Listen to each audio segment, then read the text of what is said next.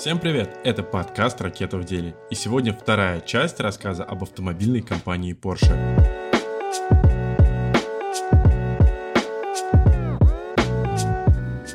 Легендарный конструктор Фердинанд Порше скончался в 1951 году, а его сыну, Ферри Порше, пришлось решать целый ряд проблем, в том числе искать инвесторов, ввиду того, что правительство Австрии арестовало не только имущество марки Porsche, но и личные средства отца и сына. Благодаря финансовой помощи владельцев рекламного агентства из Цюриха, Бланка и фонд Ценгера, воссозданная марка Porsche смогла переехать в Штутгарт, где конструкторский штаб и производственные мощности расположились в соседних комнатах небольшой мастерской по ремонту кузовов для марки Daimler. В этой мастерской на базе ранее построенного «Жука» Ферри выпускает первую спортивную спортивную модель Porsche 356. Ее мелкосерийное производство было организовано в 1948 году на лесопилке в австрийской деревне Гмюнд. Машина оказалась удивительно популярной, и в 1950 году компания вернулась в Штутгарт, где заключила контракт на поставку кузовов с местным ателье Раутер. Через год она вышла на американский рынок, который на много лет стал ее основным рынком сбыта. В 1952 году была представлена легкая модель 1100 в модификациях кузова купе и кабриолет.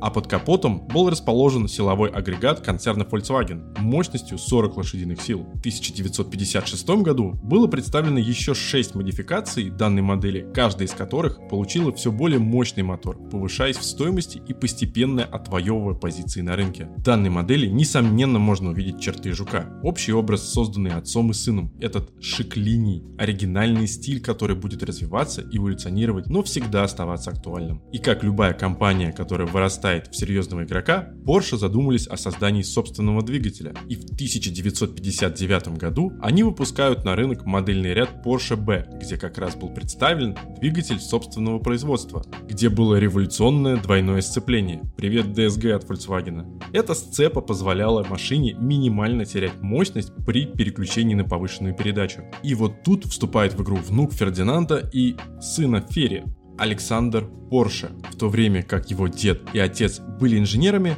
он более активное участие принимал в разработке внешнего вида продукта. Он никогда не считал себя художником или дизайнером, больше работал как талантливый технический мастер над формированием внешности автомобиля. И в 1963 году была представлена самая известная модель компании, участие в разработке которой принимал сам Фердинанд Антон Порше, заднеприводное, заднемоторное, компактное купе Porsche 911. Первоначально вместо индекса 911 должен был использоваться другой, 901, но комбинация из трех цифр с нулем посередине уже была зарезервирована за Peugeot. Автомобиль стал называться 911, но цифры 901 никуда не исчезли. Так стали называть 911 модель по внутренней заводской номенклатуре. Porsche 911 – это спорткар с посадочной формулой 2 плюс 2 и расположенными сзади оппозитным шестицилиндровым двигателем воздушного охлаждения. Доступный с кузовом купе или тарго, он получил широкое признание за свои ходовые качества, продуманность и надежность. Первое поколение этой модели, известное как Porsche 911 Classic, почти без изменений выпускалось 25 лет. Как мы видим, из истории компании всегда принадлежала семье, и в 1972 году она перешла под руководство акционерного общества, и семью вытеснули из управления компанией. В этот же год сыновья Ферри Порше основывают компанию Porsche Design, однако конфликт с одним из братьев заставил одного уйти из семейной компании Audi. В дальнейшем он стал гендиром концерна Volkswagen. В 1973 году были представлены модели марки с классической компоновкой, что привело к появлению нового сегмента спортивных автомобилей. А спустя год было представлено второе поколение модели 911 и очень известную модификацию Carrera RS 2.7 и задним спойлером типа Ducktail, утиный хвост, которая получила 8-цилиндровый силовой агрегат с двумя турбинами. Мощность мотора составляла 260 лошадиных сил, но постепенно продажи модели стали падать, особенно на фоне остальных моделей компании. И в 1980 году Эрнст Фюрман был снят с занимаемой должности, а вместе с ним сошла с конвейера и последняя Porsche 911 второго поколения. В 1974 году в результате американских норм безопасности Porsche 911 получил массивные бамперы. Объем двигателя был также увеличен до 2687 кубических сантиметров, а его мощность составила 150 лошадиных сил или 175 лошадиных сил. Через пару лет, в 1976 году, компания идет на эксперименты и отступает от своей классической компоновки автомобиля и выпускает на рынок Porsche 924 переднемоторная компоновка с рядным четырехцилиндровым мотором от Audi, мощностью 125 лошадей и подвеской от Макферсона от Гольфа с коробкой передач в одном блоке с задним мостом. То есть, по сути, это сборная тачка, но с потрясающим дизайном. Эта машина получила свое продолжение в следующей версии 928, где ее залезали, накачали ровно в два раза, ее сделали клиновидной, переместив центр тяжести назад. Если посмотреть на классическую модель, то можно заметить, что самая высокая точка машины находится ровно по центру. У 924 и 928 все смещено назад. Честно, мне не хочется вдаваться во все склоки, которые были в компании, разногласия между людьми, которые ей управляли